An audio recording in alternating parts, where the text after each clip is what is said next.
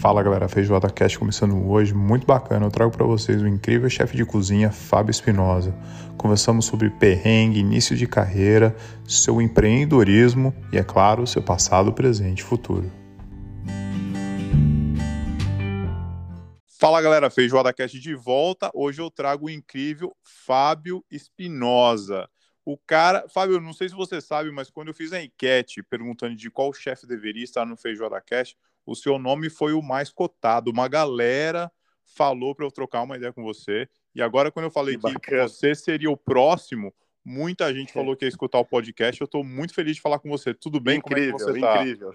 Eu estou ótimo, cara. Graças a Deus, muito bem. Não dá para reclamar. E você aí? Eu é tô, tá estamos ainda em lockdown, né, cara? Pô, nos últimos 350, é, desculpa, dos últimos 365 dias do ano, 220 foram em lockdown aqui em Melbourne. Que então, coisa, cara, que situação, né? Estão ficando meio louco aqui, mas tem um podcast para tirar minha cabeça e me conectar com pessoas bacanas como você e tal. E tenho bom. muita coisa para perguntar para você, tenho muita curiosidade sobre a sua história. E, cara, a minha primeira perguntinha é, é, memórias gastronômicas, cara. Você, quando criança, o que te vem na mente quando fala a palavra comida? Quando vem na mente, fala comida, fala da minha mãe. E a minha mãe não era uma grande cozinheira, tá? Eu era um cara muito chato para comer. E mas minha mãe fazia um bolinho de batata. Ela fazia batata bem sequinha, botava pouquinha farinha na mão para não grudar, fechava com uma carninha moída e fritava. E ia trabalhar. E deixava para mim um potão daquele aquele bolinho de batata. E ali começou. E como eu ficava muito sozinho em casa, quando eu sou filho único, né, de mãe solteira, minha mãe já se foi, enfim, e, e eu ficava lá, eu tinha que me virar, cozinhar. Então, desde os 7, 8 anos, minha mãe trabalhava no comércio, era faxineira nas horas vagas e também enfermeira de idosos, né? Então, eu ficava muito tempo sozinho. Então, eu acabava tendo que me virar na cozinha. E aí, quando eu fui para Floripa, com 18 anos por aí, eu acabava sempre sendo o cara que cozinhava para a galera. Então foi uma coisa bem que foi acontecendo. Ah, entendi. Você nasceu em qual cidade, Fábio? Eu nasci em Pelotas, no Rio Grande do Sul, ah, capital você... nacional do doce. Legal, você é gaúcho. É, inclusive, estava brincando com uma amiga minha aqui agora que eu preciso aprender a fazer o quindim, mas o quindim de lá, que é uma delícia, né, cara? Boa, boa, boa. Então você teve essa fase no Rio Grande do Sul e nessa fase, quando criança ainda, sei lá, talvez passando por uma fase mais a parte de adolescência, assim, a comida foi muito presente para você? Você tinha um sonho sempre, de ser cozinheiro, sempre... assim? Não, cara, não, nunca não. me passou pela cabeça ser cozinheiro, né? Isso aí foi uma coisa que foi entrando na minha vida, como eu te falei, quando eu mudei para Floripa. Certo. Mudei para Floripa, precisava me sustentar, não tinha grana, e comecei a pegar bico de garçom, né? Ah, você foi pro salão primeiro. É, bico de garçom. Eu comecei trabalhando na louça de um, de, um, de, um, de um restaurantinho de uns amigos de São Paulo, que era do lado do forró na Lagoa da Conceição, isso aí em 2000. Aí eu lavava a louça. Aí, como não tinha nenhum petisco, eu lembro que eu dei uma ideia para os caras, acabei me ferrando, fui para fritadeira também. Então eu lavava a louça e fritava batata e uns negocinhos. Sempre assim, né? Sempre e aí, assim. cara. E aí, nesse meio tempo, eu arranjei uma namorada, a Joana a grande amiga minha até hoje. E aí a Joana me disse: Olha, o namorado de uma grande amiga minha tá abrindo, uma, da minha melhor amiga, tá abrindo um restaurante italiano na Lagoa da Conceição. Tá precisando de um cara para dar uma mão ali e tal, copa, etc. Ele já tem a equipe dele montada. E aí eu disse: Não, beleza, vamos lá. Cheguei lá e comecei a trabalhar como copeiro, fazendo. E aí comecei a fazer drink, caipira, caipirinha. E aí fui pro salão também, e do salão fui para a gerência do negócio. E aí dali saí para trabalhar de novo como subchefe, cara do Luciano, um grande amigo também, que tinha voltado de Londres tinha aberto o primeiro tailandês da Lagoa da Conceição. Era um negócio maluco. Hoje eu fico lembrando daquele restaurante, eu digo, meu Deus do céu, os caras eram doidos. E só que aquela história, salão e cozinha, e ao mesmo tempo molecão, né? E aí nunca foi uma coisa que eu tratava como algo assim que, nossa, eu quero a quero fazer isso, né? Eu tratava como um bico para eu poder fazer as minhas outras coisas, né? Como muita gente trata na né, gastronomia como bico, né? Sim, até hoje ainda é bastante. Tá. E aí é isso. Aí quando eu conheci a Joana, uh, é, dificuldade de grana e tal. Então, às vezes eu ia para casa da Joana e chegava lá, só tinha marisco. Só tinha a Joana bem manezinha da ilha, bastante ostra e coisa. E eu, bah, como é que eu vou comer isso aí, né? E ela falou: oh, se tu não comer, tu vai passar fome, já porque tu não tá sem comida em casa, tá sem dinheiro também. E ali eu comecei a minha relação com a cozinha caiçara. Ah, foi assim. Foi essa chave que virou ali com a Joana. E eu, até os 24 anos, por aí, 23, 24, eu só treinava, andava de skate, surfava e fumava maconha. Então, eu não bebia uma gota de álcool. Aí, nesse meio tempo, eu me separei da mãe da, mãe da minha filha é, da, da, da, da Joana e conheci a mãe da minha filha. Eu tenho uma filha de 13 anos, a Valentina, né? Certo. E aí, com a Maria Cláudia, eu, aí sim, aí eu aprendi outras coisas de gastronomia, que foi quem me realmente me. Aí foi quem me colocou assim nesse caminho de, olha, é um negócio que é bacana, pô, acho legal você começar a olhar para esse lado. Aí nesse meio tempo eu já estava realmente cozinhando em casa, mas cozinhando bem. Mas dos 18 já... até essa época, você já estava é. como cozinheiro envolvido, pelo menos ali é, com o restaurante. Mexendo né? de algumas formas com isso e entendendo ingrediente e começando a conhecer vinhos. E tinha, eu tenho um grande amigo que é o Gavinha, que inclusive está com um restaurante muito legal agora em Sintra, em Portugal, que é o próximo passo do Cauim, né? O Cauim, Cauim Portugal. Legal, legal. E aí, e, e que inclusive me levou para cozinhar no Vietnã. E nessa época o Gavinha já era um grande amigo meu, um cara um pouco mais velho, que conhece demais de gastronomia, um gentleman. Então, é, foi me, me dando alguns toques. Só que nesse meio tempo todo, né, aí a, acontece os percalços da vida. eu sei que é um assunto, até perguntei para você antes se você queria tocar, e você falou que fazia questão né, que talvez seja de espelho para outras pessoas mais jovens, a, a, garotada, ainda mais porque a gente falou que cozinha, hoje, até hoje em dia não é uma coisa que é tratada tão profissionalmente por alguns, né? Então, é. né? E aquele estresse da cozinha gera outros caminhos também. E, mas fala aí, fala aí, fala aí que é bem bacana, porque tem isso, não, né? eu, acho, eu, eu, eu acho que assim, hoje a gente vive uma fase que essa rapaziada tá muito ansiosa que é o resultado muito rápido, que é as coisas acontecendo do dia para a noite, e aí não sabe se confrontar, às vezes, com as adversidades da vida, né? E às vezes acontecem coisas na vida da pessoa que geralmente são o que vão fazer com que ela possa é, decolar de uma outra forma, né? Ou se aprende pelo amor ou se aprende pela dor, né? Boa. E eu, nessa época, é, molecão, acabei me envolvendo aí com tráfico de drogas e tal e acabei sendo preso, né? Fui preso, fui condenado a 50 meses de cadeia, dos quais eu cumpri 14, né? Dentro das leis do Brasil e remissão de pena e tal.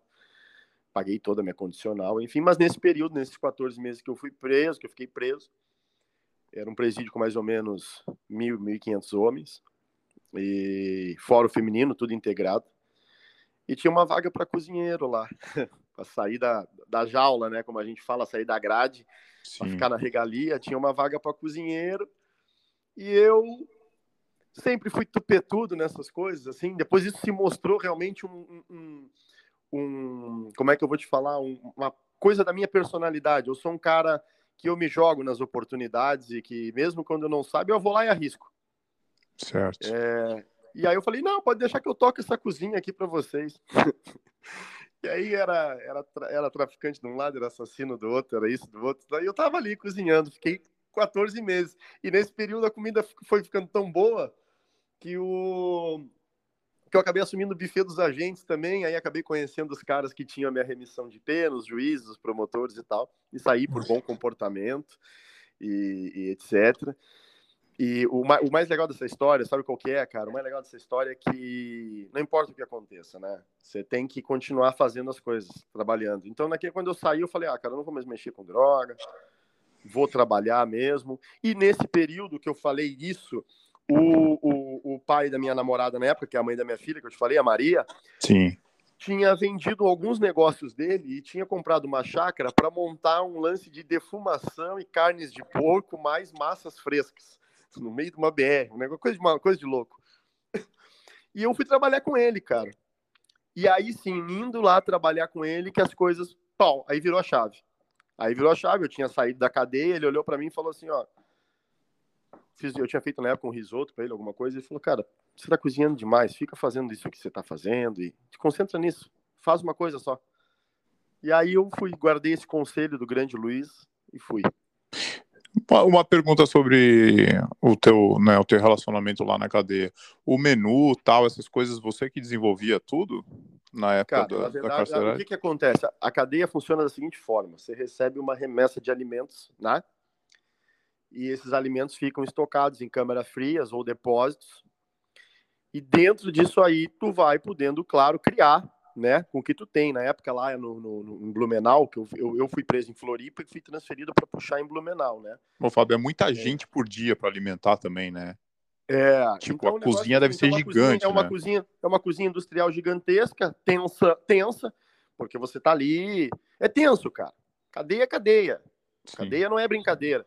Cadeia é coisa séria. E aí você tem ali que fazer aquele, aquele negócio. Então, tipo, ah, tinha um dia que era arroz, feijão e uma salsicha por preso. Esse era o almoço. Então, o que, que a gente procurava fazer? Melhorar o tempero do feijão. O Giasse, que é um supermercado que tem aqui na época, mandava carrinhos e carrinhos de doações de alimentos que iam vencer, ou que estavam por vencer, desde bolo e etc., e legumes. E a gente, claro, se aproveitava para ir dando uma melhoradinha ali naquilo ali, né? Até tirando um mito, botando um mito para fora. Não existe salitre na comida da, da cadeia, que o pessoal fala que coloca salitre, não tem nada disso, não. É, é que é, é uma, uma cozinha simples, né? Geralmente todo dia à noite feijão com uma massa, feijão com arroz e assim vai. Esse não tem, não tinha muito, não tinha muito como rebuscar. Na, já na parte do buffet dos agentes, sim, aí nessa aí a gente criava bastante. Nessa aí, inclusive, eu lembro na época que eu tava preso, aí foi puxado um cara lá que era chamava-se papagaio, o cara saltante da pesada. E chegava de tarde, acabava o almoço, nós ficávamos ali na, na cozinha preparando alguma coisa para o jantar e tal. E o papagaio me disse: ah, eu nasci, vivi a vida inteira numa padaria. Não sei fazer desde massa podre, massa folhada, tudo. Aí o que, que aconteceu? Passava a tarde fazendo empadão. Eu, eu, eu, aí comecei a aprender a mexer com pão, comecei a aprender a mexer com massa, e assim as coisas foram acontecendo, de um pouco de cada lado.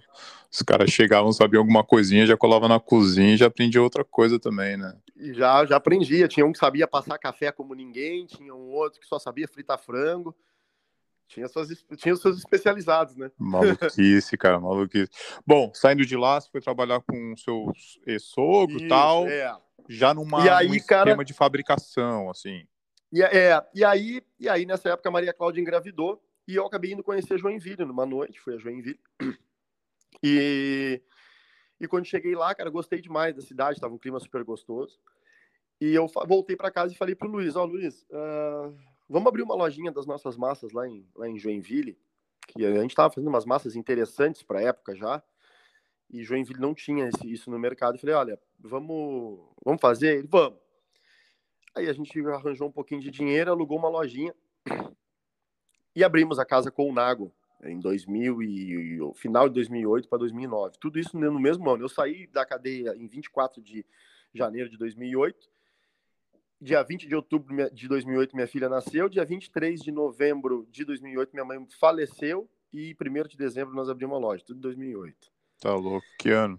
E aí, cara, comecei a passar semanas em Joinville, final de semana voltava para a chácara e fazendo a, fazendo a lojinha, né? Fazendo a cozinha. E aí, cara, eu conheci um pessoal que estava abrindo uma adega em Pelotas, em, em Joinville. E os caras começaram a comprar minha massa. E a adega estava dando muito, muito, muito, muito certo, dando muito, muito resultado. E aí eles começaram a me chamar para ajudar nessas massas. Eu podia, eu claro, tinha um interesse em vender as massas, comecei. E aí lá eles falaram, pô, Fábio, por que você não fica fazendo essas massas aqui pra gente? Fecha a sua loja lá e traz os freezers das suas massas aqui para dentro da adega. Você diminui o teu, teu custo, começa a trabalhar aqui conosco, vai ganhar mais. Tá? Eu falei, beleza. E eu fui. E a adega estava dando um, tendo um sucesso muito grande. Uma amiga minha, Ana Paula Patruni, que hoje mora em São Paulo, é, começou a me dar uns direcionamentos de como era para ser feito isso ou aquilo assado. E de repente, de um dia para noite, botaram lá no jornal, ah, o chefe Fábio Espinosa. E eu falei, ah, então beleza. Foi assim que eu virei chefe, essa é a real. Não, mas é uma bela de uma história, pô. É isso aí. É, assim começou a história do chefe, né? Assim começou a história do chefe. Ah, muito bom, cara, pô. aprendeu de tudo, fez de tudo. Na cadeia deve ter te dado muita base, porque deve ter te passado comida na tua mão que você tinha que se virar no 30 ali, com certeza. Ah, sim, cara. A minha a busca por ingredientes, domínio de ingredientes, ela é incessante, né? E você vai colocando isso aí dentro. Eu sempre falo, cara, pra galera que tá começando gastronomia, tá fazendo gastronomia, ou quer uma dica minha, eu sempre digo assim: tem duas coisas importantíssimas. A primeira é comer muito. Tem que comer. E a segunda coisa é o quanto você está disposto a gastar todo o dinheiro que você tem e não tem para comer.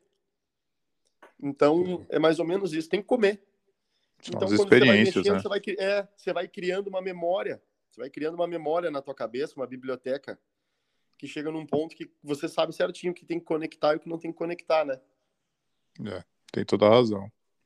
Você tem toda a razão. Quando eu comecei a cozinhar também, aqui na Austrália, logo quando eu cheguei, cara, eu trabalhava com um coreano, cara. O coreano era rico, velho. Eu e ele, a gente dividia a mesma sessão. Aí todo dia ele falava, pô, eu fui em tal restaurante ontem com a minha namorada tal. Pô, e eu não tinha dinheiro, eu era muito quebrado. E aí, eu, e aí ele falava, pô, você vai em restaurante, assim, e tal? Eu falei, pô, eu não, né, cara? Tinha que pagar os vistos, aqui era um rolo no início, né? Quando você é estudante, eu não tinha dinheiro. Uhum. Aí ele, ele falou, meu, o cara me deu um maior esculacho, assim, o cara falou, meu, não, você tem que ir, cara. Você tem que guardar pelo menos uma graninha toda semana, pra, uma vez por mês, cara, você tem que ir em um restaurante bom, cara. Você é chefe de cozinha, você precisa criar e construir essas memórias para um futuro. Exatamente. Quando você começar a desenvolver os seus menus, tal, tal, tal. Muito bem falado. Oh, boa, língua e, é não, mundial. E né, assim, cara, cara eu, a, a, eu mesmo, hoje eu olho assim, cara, eu digo assim, cara, conheço restaurantes desse mundo afora.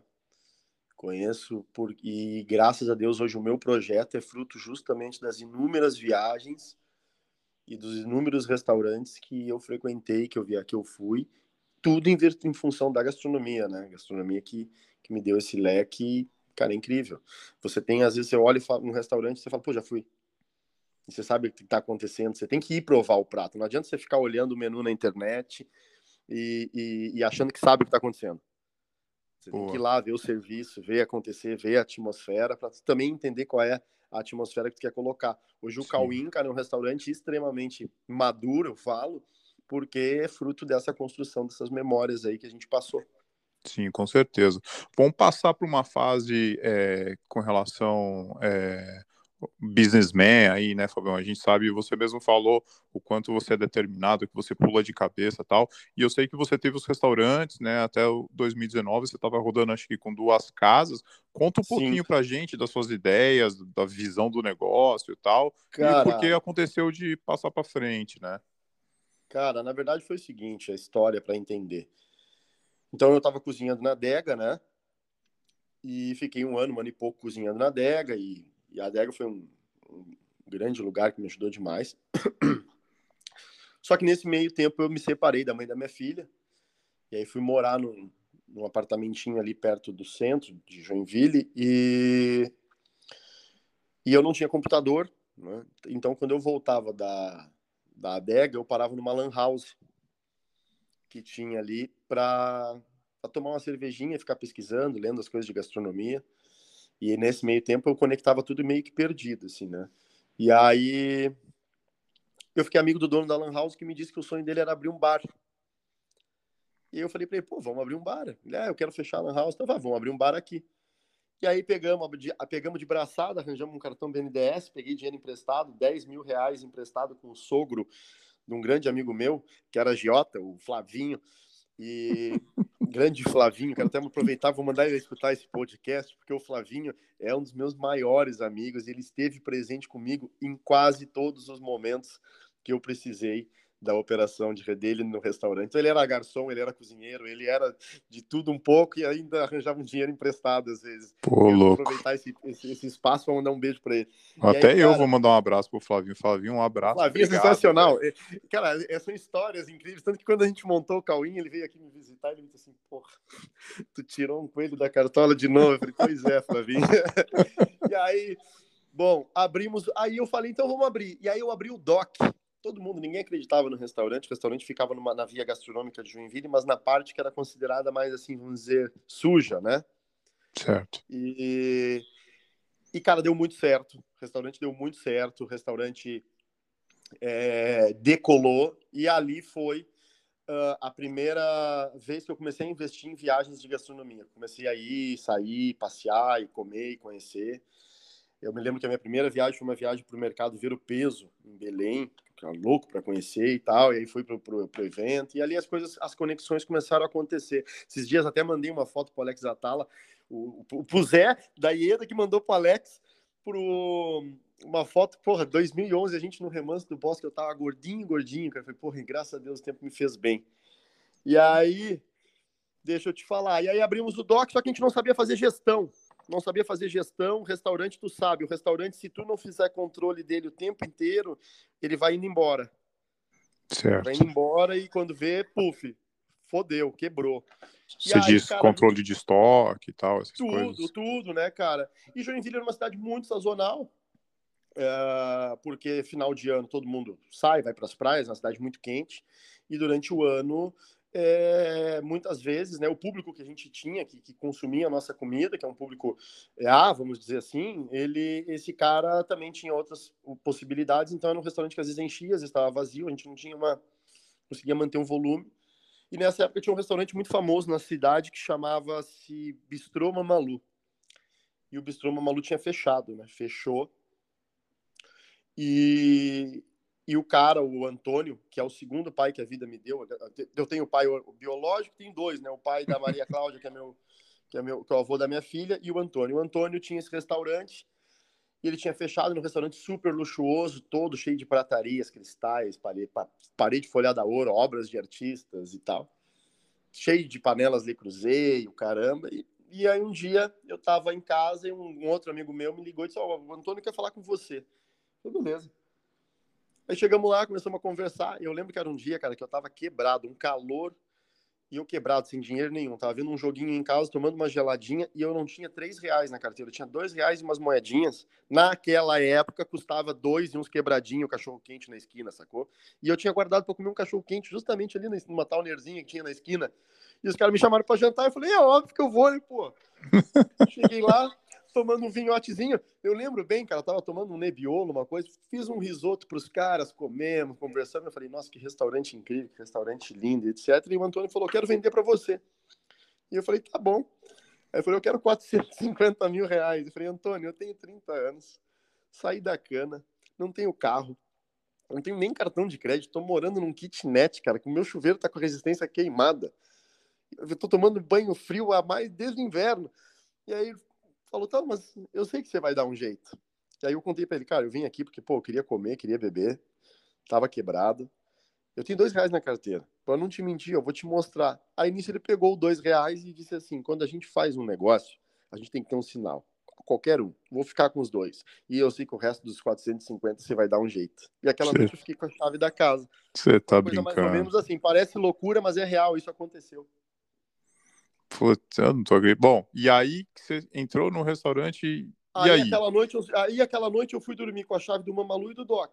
Eu tinha dois restaurantes naquela noite, naquele momento na cidade. Sim. E aí eu comecei a preparar o Mamalu. E aí eu tenho um outro grande amigo que é o Brunão. E o Brunão, é, naquela época, já começou a frequentar o restaurante, os caras da, das empresas começaram a frequentar os restaurantes. E aí comecei a fechar algumas aulas, alguns cursos. Então, quando deu 90 dias, 120 dias, eu já tinha um, uma entradinha para pelo menos pagar a adega de vinhos do restaurante. Certo. E aí fazer negócio, meu amigo, negócio é você tem que negociar. Você não pode olhar e pensar, nossa, eu vou gastar tantos mil para fazer isso, não tem. Não, como que eu vou fazer para pagar esses tantos mil, né? E, e aí foi a minha primeira tacada de negócio, quando foi eu, quando eu falei, olha, Antônio, nós vamos fazer a operação dessa forma, vai funcionar assim, assim, uh, já chequei como está a empresa e o que, que você acha da gente fazer desse jeito? E ele, um cara tranquilo e conhecedor da cidade, disse, não, beleza, é a forma que realmente daria para se pagar uma operação dessa, e a gente fechou, e eu fiquei com o Mamalu durante oito anos, e o Mamalu me deu tudo que eu tenho, tudo o que eu sou, realizei os sonhos mais incríveis com o Mamalu e cozinhei e lá e foi lá o Mamalu que me deu toda a projeção que eu tenho no meu no meu negócio e na minha carreira. Foi lá oito anos de Mamalu. E nesse meio tempo surgiu o coque. O coque foi uma ideia, porque aí eu comecei a viajar para a Ásia, comecei a ir mais vezes, fui cozinhar no Vietnã. Que, o aí... que, você achou do Vietnã? Só, eu, eu... eu sou apaixonado pelo Vietnã. É, eu, eu também. só não sei se eu vou morar no Vietnã, porque eu agora estou morando na Penha e eu estou apaixonado pela minha casa na Penha, na Penha aqui, quero comprar a casa aqui, quero ficar aqui na Praia do Quilombo, talvez para sempre. Mas eu tenho, se eu, se eu pudesse te dizer onde você moraria se não morasse na Penha, eu moraria é, no Vietnã. Eu queria te perguntar sobre os molhos, né, o nokshan, tal, aqueles molhos doces que eles fazem misturando uhum. na salada, no peixe. Só gostaria que você desse um, um insight assim, tal, falasse um pouquinho disso, porque com certeza você faz muito é, frutos do mar e a comida uhum. vietnamita também, né? Muito focada em frango, frutos é. do mar tal. Só para você fazer um, sei lá, um comentário eu, eu sobre vou, isso. Eu vou, eu vou, te falar, eu vou te falar que eu acho assim que a, a, cozinha vietnamita, por exemplo, é totalmente diferente da tailandesa, né? Sim. E, e mas nós temos no Brasil, principalmente na cozinha baiana, nordestina ali, né, litorânea, eu vejo muita similaridade. A cozinha afro-indígena brasileira e a cozinha da Indochina em geral, eu vejo muita similaridade. Eu acho assim, eu sempre fiz uma cozinha asiática intuitiva, né? Eu sempre imaginei alguma coisa e estando lá, é, acabei trazendo. É porque você, por exemplo, você pega ali, vamos falar de, de, de cozinha vietnamita, como você falou, ela é uma cozinha fresca, né? Tem é, o bancha lá, o aquele outro fô deles, que é o caldo deles mesmo, fô é muito leve, né, cara? Geralmente com arroz, com algumas verduras, pouquíssima pimenta, se usa muita hortelã e outras coisas, então já até pela, claro, influência é, francesa, principalmente em cidades como Hanoi, né, que após o pós-guerra da, da, do Vietnã, a reconstrução do país passou pela mão dos franceses. Então você tem muito restaurante francês, muita coisa boa focada nesse estilo europeu lá dentro de, do, do Vietnã, né? Boa. Já a Thai Food, se for, se for pegar para ver, se você não avisar o cara, o cara bota, uma, bota pimenta do jeito dele na comida, você não consegue comer. É. Né? Sim, você tem que falar pro cara, né? Pelo amor de Deus. Senão. E mesmo assim vai vir picante. Sim, nossa. Eu, eu, eu, aquele dia até a gente falou da Gochujang, Gochujang que é muito usada na Coreia, né? E o Goshi... Ah, eu gosto. Verdade, falamos sobre o Goshi... é, isso não, é. é. E aí, cara, o... a gente usa muito, a gente faz aqui uma maionese com isso, né? Boa, é. Faria também, e, com e, certeza. É, e, e, é tudo, e são tudo memórias, porque, por exemplo, eu, no Mamalu, durante oito anos eu fiz steak tartar, e, e era, era incrível. E eu fazia do meu jeito, na minha visão clássica. Eu não usava isso, não usava aquilo, não usava molho inglês, mas eu usava azeite de trufa, usava não sei o que, ficava, ficava delicioso. Foi durante oito anos. E quando eu saí para abrir o Cauim, que aí a, a, gente até começou a falar agora de Ásia e quebrou o hiato entre o Mamalu, o Coque e depois como é que chegou o Cauim, mas nós vamos voltar. É... O... que que é? Perdi o fio da meada. então, então falando do da maionese. Das maioneses. Quando eu vim cá, eu falei, pô, eu quero, eu quero manter o tartar, porque no meu menu eu tenho pouquíssima opção de carne. Certo. Eu falei, mas eu quero manter, eu quero manter o tartar. E eu aprendi com o Paulo Chin lá no Comar, é, o, em São Paulo, a fazer o, o tartar do Comar. E naquele meio tempo de misturar, tinha alguma coisa que não me agradava no sabor e eu fui mudando. E aí, com uma viagem minha agora recente para o Maranhão, eu trouxe o óleo de babaçu e aí, quando eu conectei o óleo de babaçu com o filé mignon, pô, ficou perfeito o meu tartar. E aí, eu peguei e comecei a usar a maionese de, de gochujang. Cara, ficou perfeito. Então, assim, são, são, é fusão, né? E se você fusão. for parar para ver, para finalizar o assunto do tartar, até o, o Brasil é um país que recebeu muitos colonizadores coreanos, né? Sim, é. Então, é São, São Paulo tem bastante. E né? japoneses. E essa é a pegada do Cauim. O Cauim é, faz o que cozinha faz o Cauim? Ah, o Cauim faz cozinha brasileira livre. Por quê? Porque que cozinha brasileira que existe? O que, que é cozinha brasileira?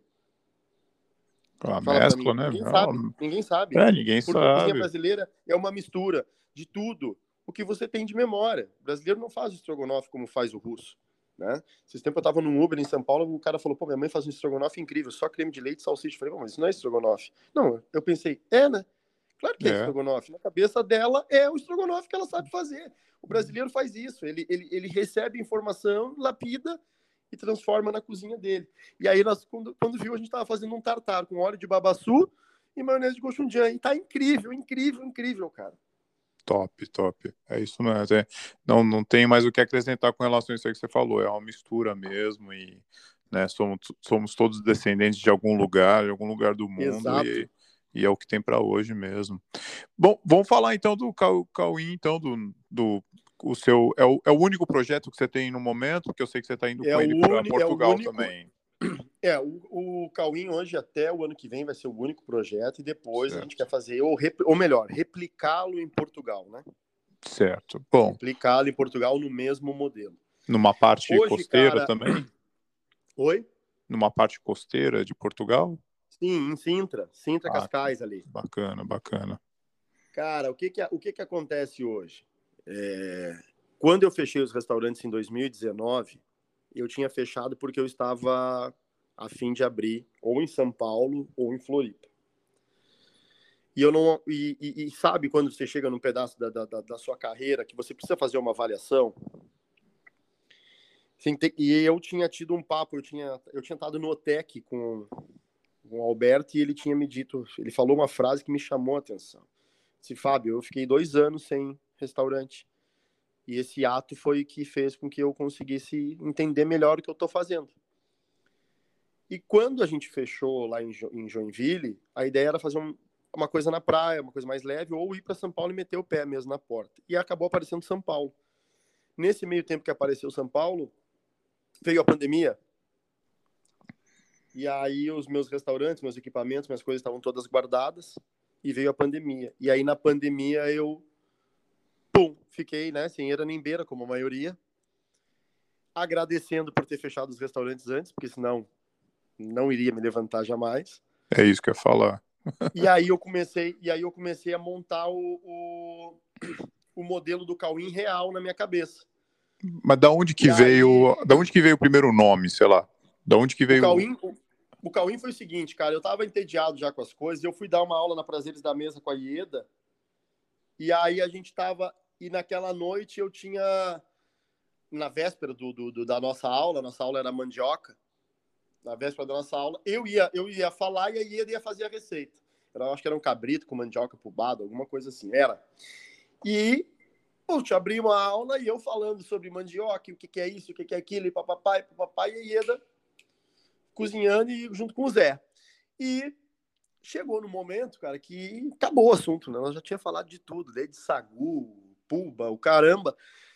E eu olho para o canto da aula, assim, lá no final tá o Maurício Maia, que é o grande cachaceiro, marido da Isadinha, namorado da Isadinha, que é a nossa grande amiga também. E aí o Maurício, eu olho para o Maurício, o Maurício olha para mim, eu falo para ele, e eu vou aproveitar a oportunidade que eu estou aqui com o Maurício para falar também dos destilados provenientes da mandioca. Maurição, dá uma dica para a gente aqui sobre tiquira.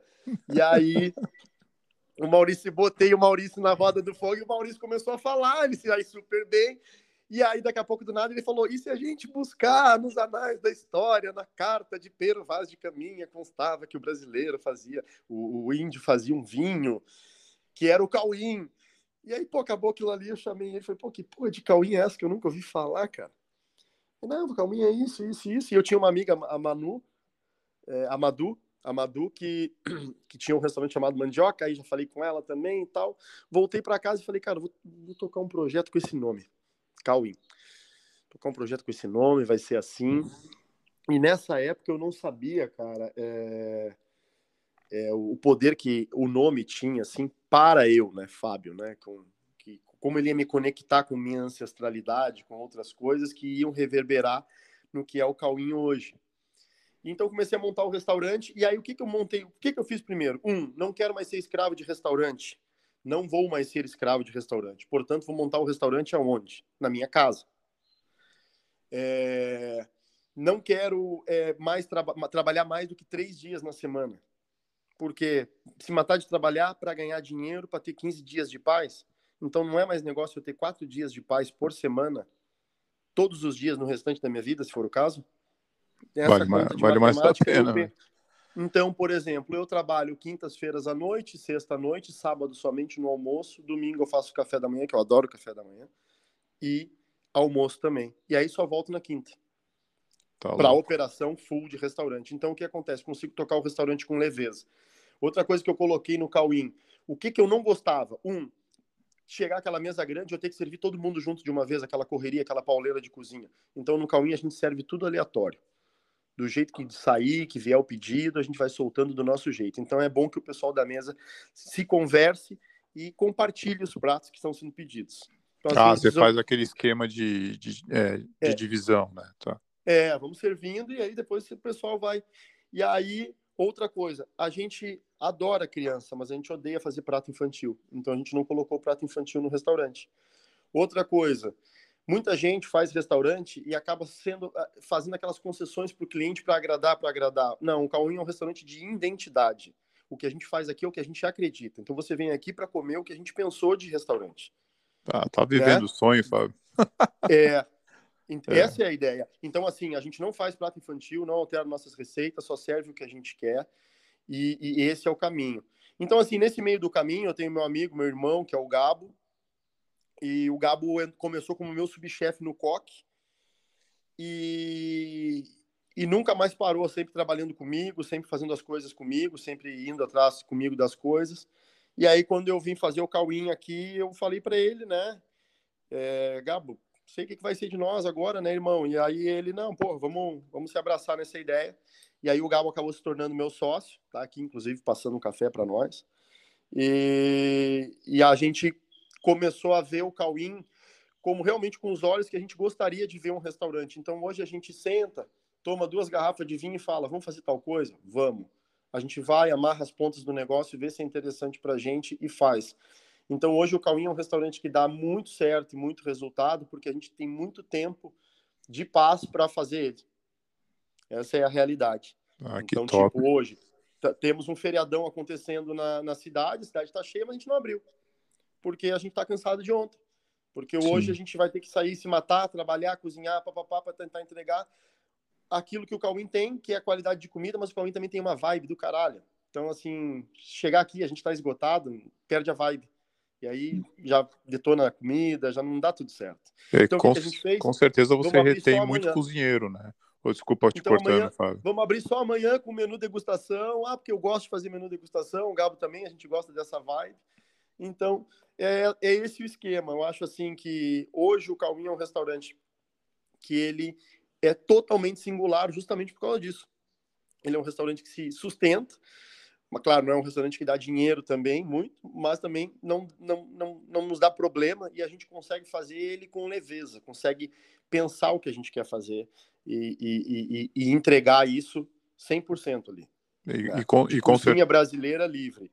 Sim, e com certeza que hoje é um grande problema que é rotação de chefes de cozinha na, na cozinha, com certeza trabalhando esse, nesse schedule aí que você montou, você, aqui, re, você aqui... retém muita gente, né?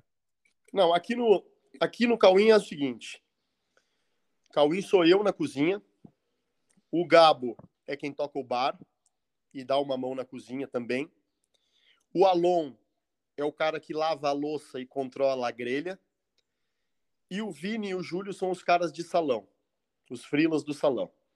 Que são dois meninos lindos, maravilhosos, que chegaram aqui pra gente com 20 anos, não sabiam absolutamente nada, mas são esponjas de talento e fazem o restaurante rodar lá na frente como ninguém.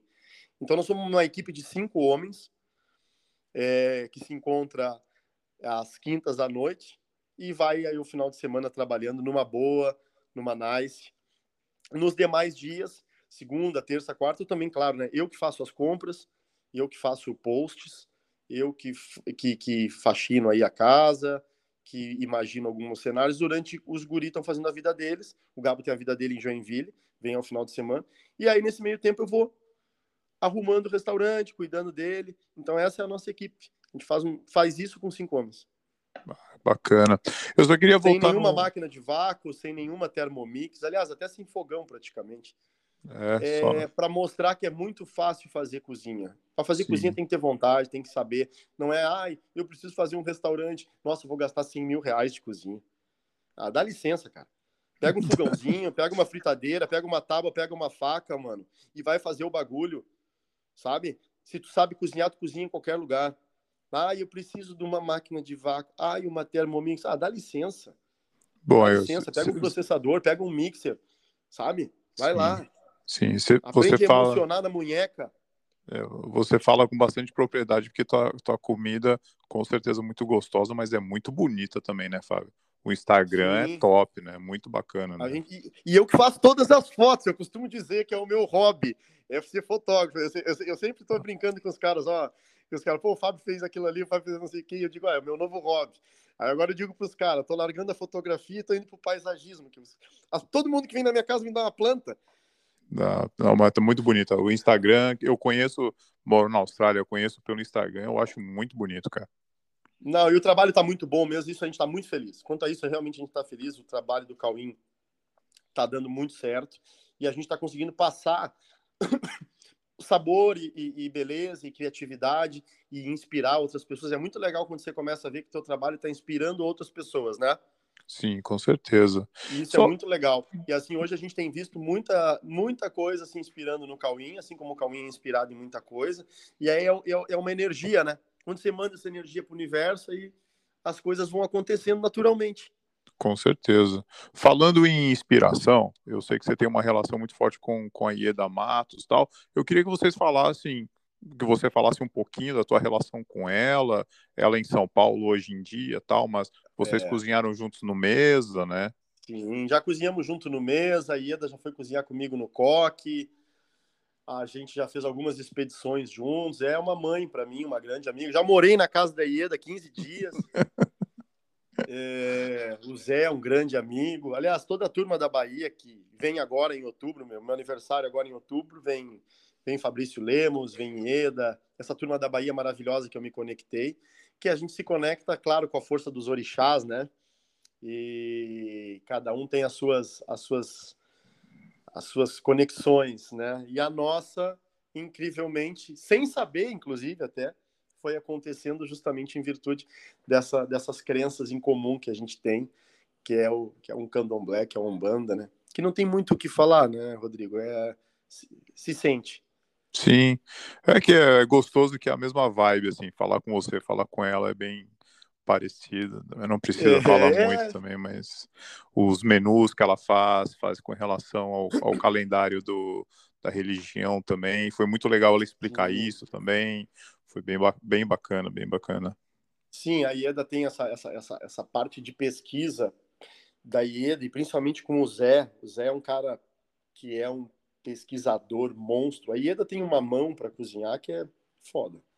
Mãozinha da mulher é boa demais. E o Zé, o cara que tem é, aquela política, aquelas ideias incríveis, está sempre imaginando, estudando, trazendo realmente é, alguma coisa para a gente pensar, uma referência nova, né? Então, eu acho que é isso. A gente, é, eu, eu fui o primeiro chefe a cozinhar na casa de Ieda, né? Quando a Ieda abriu a cozinha dela, pra, agora que eu lembrei disso. Ela abriu a cozinha dela para começar a receber chefes de fora, eu fui o primeiro. Olha que bacana. Aham, lembrei disso, fui o primeiro, cara. Que Olha. incrível. Eu não sabia. Que bom que você lembrou disso daí, que é bacana de saber.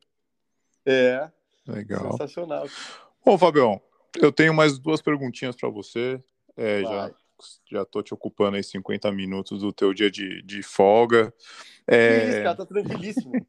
tá gostoso, né? Isso que é foda. É. Eu, eu, eu amanhã vou fazer um menu degustação e aí Ah. eu, tá, eu vou. E agora eu tava pensando, eu vou sair depois para buscar um- uns ingredientes e eu colocar aí na, na ideia de colocar um bacalhau amanhã, porque colonização portuguesa, dia da independência do Brasa, né?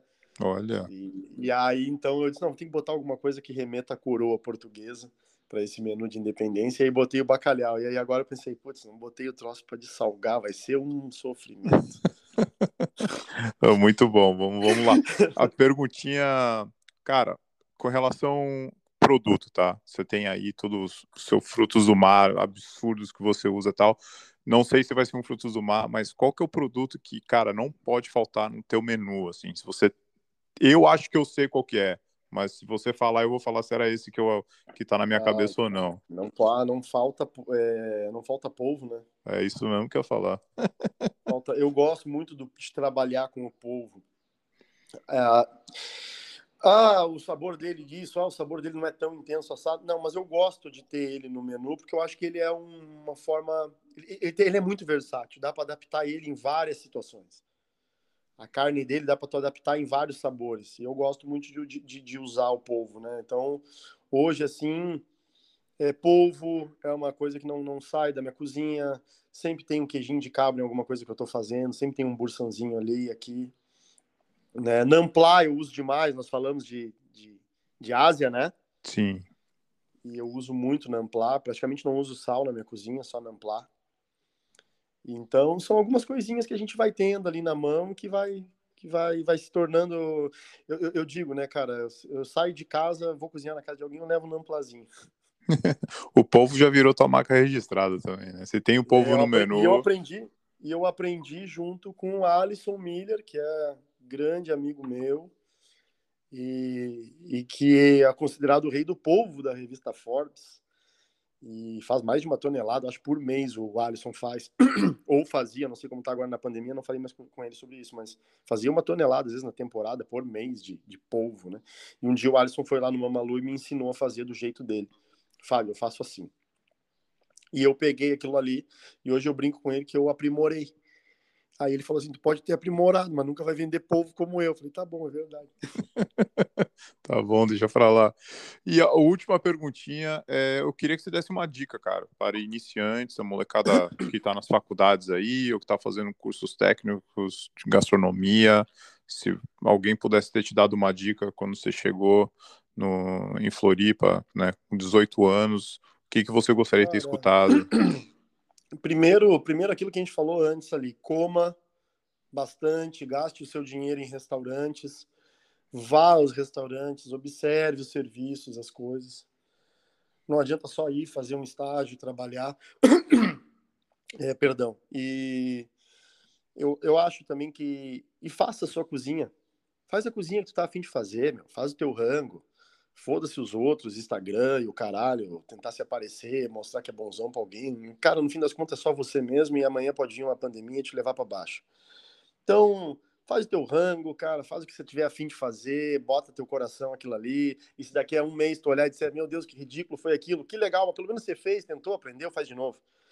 Eu acho que é isso que, que é o que eu, que eu tenho para dizer. Faça sem ego, faça numa boa, faça numa nice, vai lá, se divirta, faz o que tu acredita e o que tu sabe fazer bem. Bem. Porque nós aqui no Brasil, por exemplo, pessoas sair de casa para vir no restaurante, eu sempre falo para meus meninos aqui, pô, chegar no restaurante para gastar 300, 400 pau, é dinheiro, cara. Então a pessoa tem que pelo menos comer muito bem. Então você tem que estar tá, como cozinheiro proposto a servir o que você faz muito bem, né? Não existe invencionista, você faz em casa. Então acho que é mais ou menos isso aí que que eu deixo de conselho. Valeu, obrigado. É, meu, palavras incríveis. O bate-papo com você foi maravilhoso. Fazia, tava com muita vontade de falar com você muito tempo antes. Chegou tua hora e que, cara, e valeu cada minuto da conversa. Prazer te conhecer, Fábio. Obrigado mesmo. Eu, eu é que agradeço a oportunidade de falar. A gente adora falar, fala mais que homem da cobra, né? Mas é que vai falando, vai tomando um cafezinho e vai embora. Ah, Sempre bom. que precisar, estamos à disposição. E se um dia vieres ao Brasil, né, tu sabes que tem casa aqui na Penha, na Penha, em Santa Catarina, um dos lugares mais lindos do Brasil. As pessoas não têm noção de como é linda a região da Penha. Com certeza, faço questão absoluta. Próxima vez que for para o Brasil ver minha família e tal, faço questão de dar um rolê aí, cara, e, e comer um povo cozido, cozinhado por você. E o teu restaurante é maravilhoso, coisa linda. Parece uma casa de veraneio mesmo. Meu, tá de é, parabéns. É a minha casa, o meu quarto fica em cima da minha cozinha. É, muito bom gosto, cara. Tá de parabéns. Valeu, Valeu meu irmão. Teve um bom dia aí. Boa sorte no Você bacalhau. também. Um abraço. Fiquem com abraço, Deus. Tchau, tchau. tchau. Aí.